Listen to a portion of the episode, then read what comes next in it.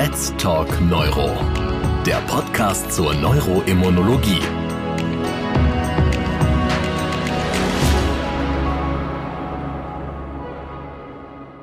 Liebe Kolleginnen, liebe Kollegen, ich begrüße Sie ganz herzlich zu Let's Talk Neuro, unserem neuroimmunologischen Podcast. Mein Name ist Professor Martin Grond. Ich bin Chefarzt der Klinik für Neurologie am Klinikum in Siegen. Ja, heute haben wir ein spannendes Thema, ein sehr neurologisches Thema, wie ich finde, nämlich es geht um Schluckstörungen, um die Dysphagie.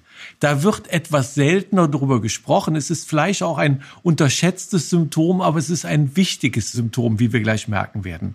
Es ist ein neuroimmunologischer Podcast, deswegen fokussieren wir heute nicht auf den Schlaganfall, wo das Thema ja sehr bekannt ist, sondern unter anderem auf die Myasthenia gravis. Welche diagnostischen Möglichkeiten haben wir? Welche Therapien haben wir? Was bedeutet überhaupt die Dysphagie für die Erkrankung und für die Patientinnen und Patienten? Das möchten wir heute besprechen. Und wen könnte ich besseren finden als Herrn Professor Rainer Chivas? Er hat federführend eigentlich die nationalen und internationalen Leitlinien begleitet. Er ist erster Vorsitzender der interdisziplinären Gesellschaft für Dysphagie. Also einen besseren hätten wir heute nicht finden können. Ich begleite seinen Weg schon eine ganze Zeit mit großer Begeisterung, denn ich finde, das ist wirklich ein wichtiges Symptom und es ist ganz wichtig, dass man sich damit beschäftigt. Herzlich willkommen, Herr Chivas. Lieber Herr Gronn, vielen Dank und vielen Dank für die Einladung zu diesem Podcast. Mal ganz ehrlich, ich habe mich im Vorfeld ja auch mit dem Thema nochmal extra beschäftigt. Wie kommt man dazu? Was war Ihr Schlüsselerlebnis eigentlich zu sagen, ich werde Schluckpapst? Ja, also in der Tat, äh, ich erzähle das tatsächlich sehr, sehr gerne. Ich bin ja inzwischen auch schon über 20 Jahre klinisch tätig, aber die ersten Berührungspunkte mit dem Thema Dysphagie hatte ich im letzten Jahrtausend. Also 1999 war ich kurz nach dem Examen dann Arzt im Praktikum auf der neu gegründeten Stroke Unit in der Uniklinik Münster. Und wie das so ist auf der Stroke Unit, gibt es halt viele Patienten natürlich mit Schluckstörungen. Das wussten wir zu dem Zeitpunkt noch gar nicht so richtig. Und ich bin immer wieder von Pflegekräften angesprochen worden, dass Frau Müller, Herr Meier mal eine Magensonde braucht, weil mit dem Schlucken klappt das nicht so richtig. Aber die Magensonde kriegen sie halt auch nicht richtig gelegt. Und ich habe mich wirklich gefragt, warum werde ich nur auf der Stroke Unit und nicht auf der neurologischen Allgemeinstation oder sonst wo gebeten, etwas zu machen, was ich zu dem Zeitpunkt nicht gut konnte, nämlich Magensonden legen. Und das war für mich tatsächlich der Einstieg in das Thema Dysphagie, herauszubekommen, naja, warum ist das ein Problem bei Schlaganfallpatienten? Warum brauchen die so oft eine Magensonde? Und ja, wie diagnostiziert und behandelt man das am besten? Und an diesem Thema bin ich eben seit meiner Zeit AIP, Uniklinik Münster Stroke Unit, bin ich eben dran geblieben. Beim Schlaganfall kennen wir es, über die Myasthenie reden wir heute, aber der normale Neurologe, in Anführungsstrichen die normale Neurologin, wie oft begegnet der oder ihm die Schluckstörung? Naja, ehrlicherweise muss man sagen, täglich.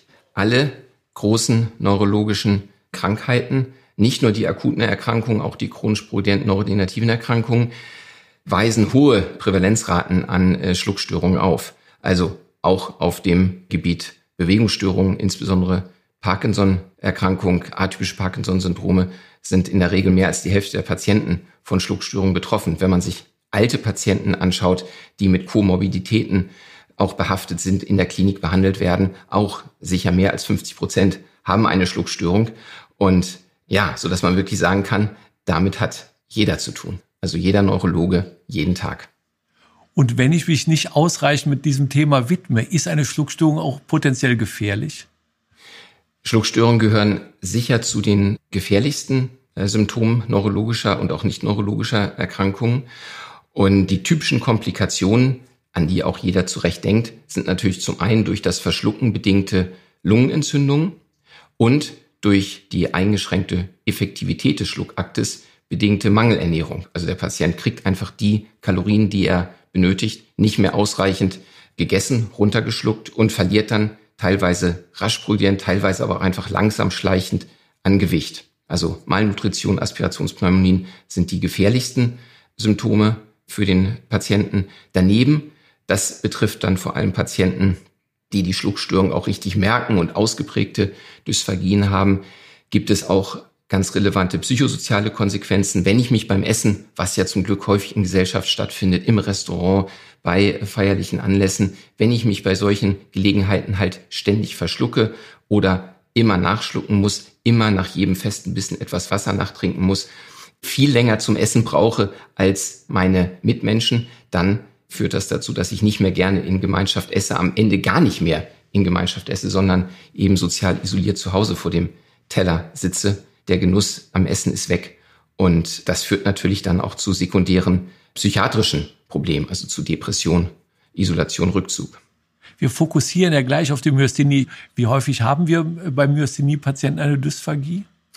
Es ist etwas, muss man sagen, natürlich variabel. Ich würde mal sagen, ungefähr Erstsymptom bei den Patienten, das zur Diagnosestellung führt, 20 bis 30 Prozent der Patienten werden also mit einer Myasthen-Dysphagie symptomatisch.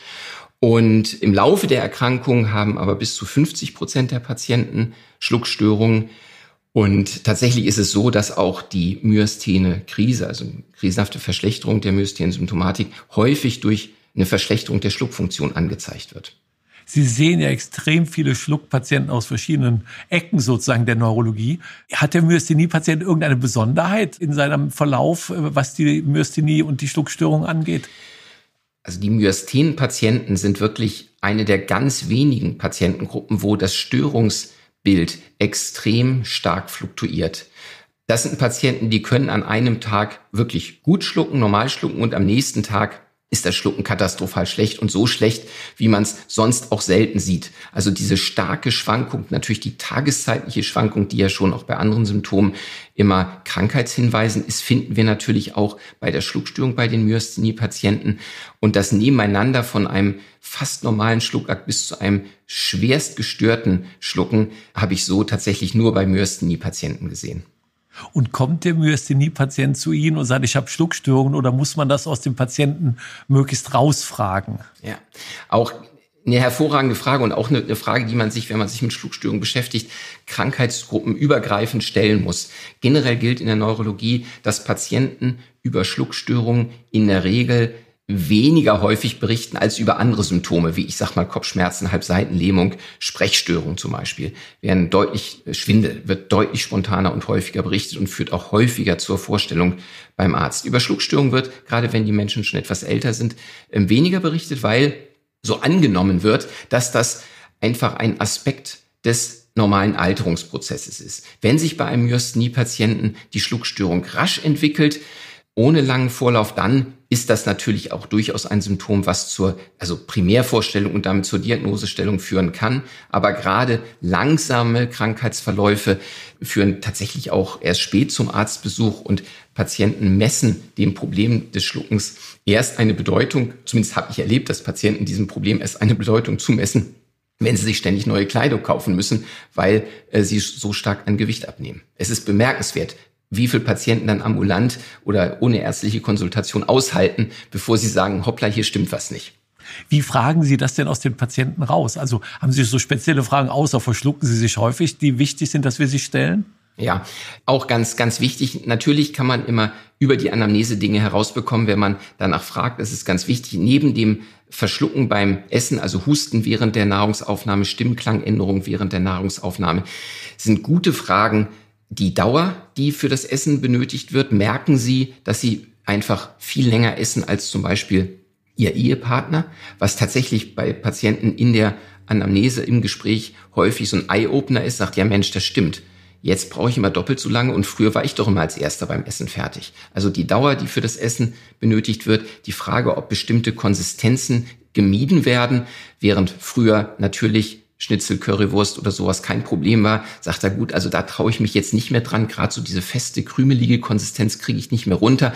Da esse ich doch lieber irgendwie, sagen wir mal, einen Eintopf, ne, den kriege ich besser runtergeschluckt, also Konsistenz beim Essen und das Gefühl, dass nach dem Schlucken Spolusreste, Speisereste im Hals verbleiben und man sich ständig räuspern muss. Auch das ist eine gute Frage, die man den Patienten stellen kann.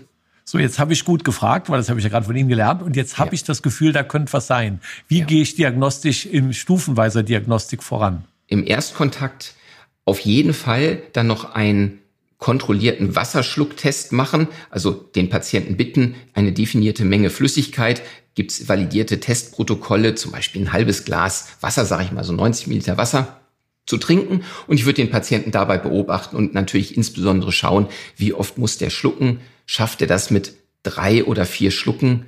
Man sagt so, normaler Schluck hat so 20 bis 25 Milliliter. Schafft er das mit drei oder vier Schlucken, das Glas leer zu trinken oder braucht er zehn Schlucke oder kriegt das Glas sogar gar nicht leer? Muss zwischendurch absetzen, um Luft zu holen. Ähm, ja, hustet dann eben nach dem Schlucken. Wasser läuft Bolusanteil aus dem Mund raus. Das sind Dinge, die man gut beobachten kann und was man dann mit etwas Training und gerade wir Neurologen sind es ja zum Glück gewöhnt, auch unsere Patienten noch anzufassen. Die körperliche Untersuchung spielt ja wirklich eine ganz übergeordnete Rolle bei uns. Einfach mal tasten, was der Kehlkopf beim Schlucken macht. Der Kehlkopf macht ja beim Schlucken eine charakteristische Bewegung nach oben und vorne wirklich schnell, wirklich kräftig, mehrere Zentimeter geht der Kehlkopf hoch und ein Stück nach vorne. Und ist das bei den Patienten so? Oder zuckt der Kehlkopf nur noch so ein bisschen nach oben und wir haben nicht diese charakteristische normale hyolaryngeale Elevation? Und dann kommen die technischen Untersuchungen. Ich sagte die Stichworte Videofluoroskopie und FES, wann nehme ich ja. was? Ja, ist auch eine super Sache. Genau, wenn ich dann als Neurologe festgestellt habe, so bei diesem Patienten stimmt's wirklich nicht, dann hat man eben mehrere Möglichkeiten qualifizierte klinische Schluckuntersuchung durch einen Logopäden. Aber in Ergänzung zur klinischen Schluckuntersuchung durch den Logopäden habe ich dann natürlich die Möglichkeit der instrumentellen Diagnostik. Und Sie haben es genau gesagt, wir haben die flexible endoskopische Evaluation des Schluckaktes, die FES. Wir haben das röntgenbasierte Verfahren, videofluoroskopische Schluckuntersuchung, bei der mit einem Kontrastmittelbolus der Schluckakt im Prinzip durchgeführt und dabei ein Röntgenfilm aufgenommen wird. Und es gibt auch die Möglichkeit der hochauflösenden Manometrie, die insbesondere auch für ösophageale Dysphagien sehr, sehr hilfreich ist, um den Patienten zu charakterisieren. Jetzt habe ich meinen Myasthenie-Patienten oder meine Myasthenie-Patientin und habe so das Gefühl, ja, da stimmt was nicht mit dem Schlucken. Ich habe Schlucktest gemacht. Wie sieht so eine typische Fäßuntersuchung bei einem Myasthenie-kranken Menschen aus? Grundsätzlich ist das Untersuchungsprotokoll bei Myasthenie-Patienten genau das gleiche wie ähm, bei jeder anderen endoskopischen Schluckuntersuchung, die unter einer anderen Fragestellung durchgeführt wird. Allerdings fokussieren wir natürlich auf das, was wir beim Myasthenie-Patienten an Störungscharakteristika erwarten. Das heißt, wir schauen ganz spezifisch nach zwei Dingen, die wir sonst nicht tun. Wir schauen, ob der Patient eine Schluckermüdung zeigt, wenn die Dysphagie nicht sofort auffällt. Also beim Patienten, der die ersten zwei, drei Schlucke normal hinbekommt, aber der Verdacht auf eine Myasthenie-Dysphagie besteht, versuchen wir durch eine wiederholte Bolusgabe, insbesondere von fester Kost, eine Ermüdung der Schluckmuskeln zu provozieren, die dann wirklich diagnostisch wegweisend wäre.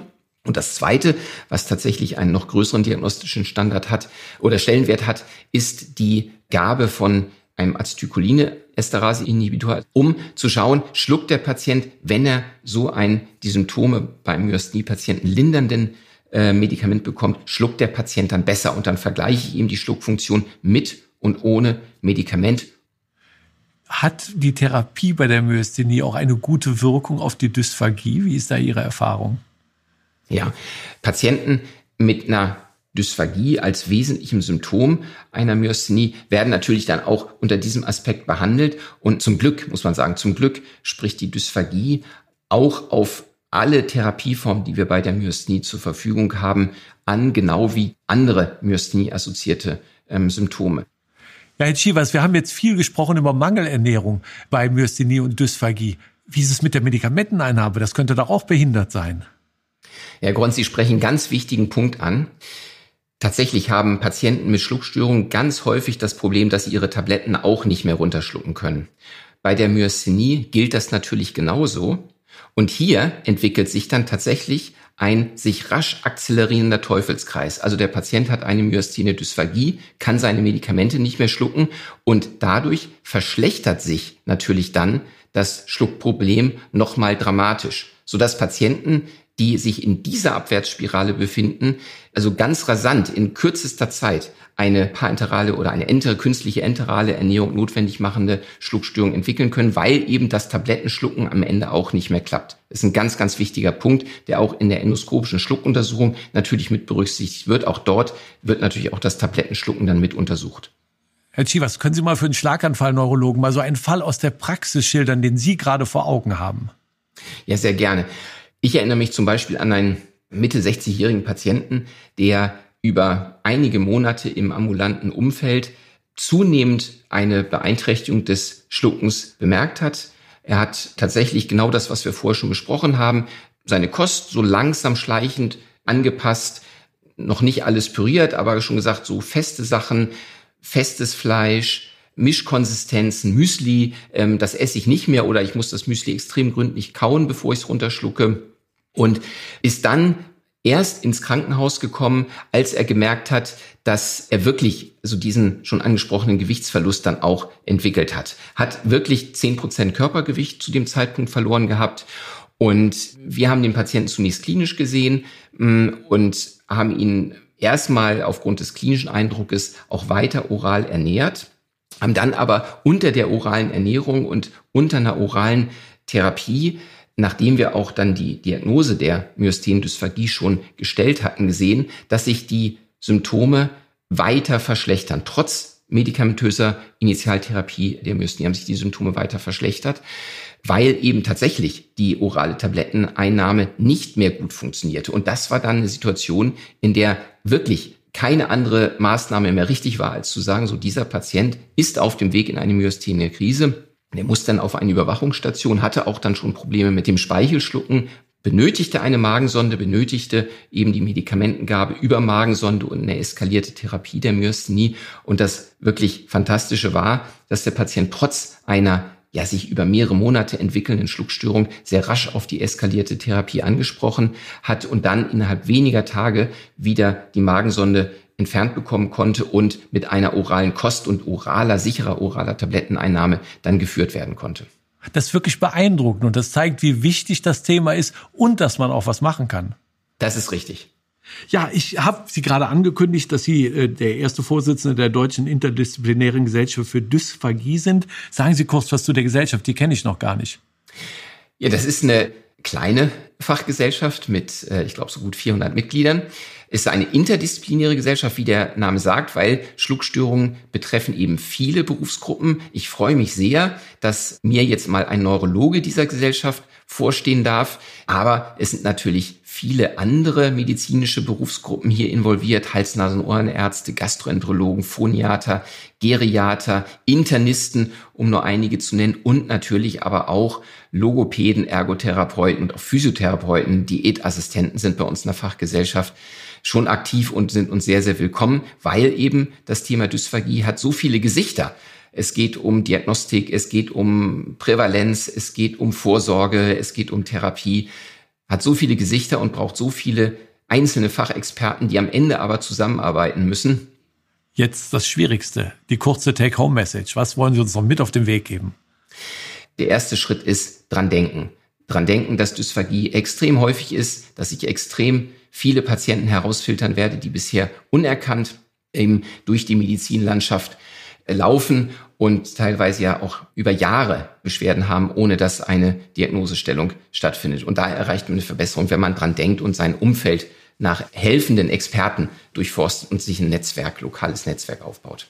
Herr Schievers, da kann ich nichts draufsetzen. Die Dysphagie, ein bisher mäßig beachtetes Symptom, jetzt ein ganz viel beachtetes Symptom, wenn man diesen Podcast mit Ihnen gehört hat. Ich darf mich ganz herzlich bei Ihnen bedanken. Ich darf mich bei allen, die zugehört haben, bedanken. Bleiben Sie dabei bei Let's Talk Neuro. Es lohnt sich. Let's Talk Neuro. Der Podcast zur Neuroimmunologie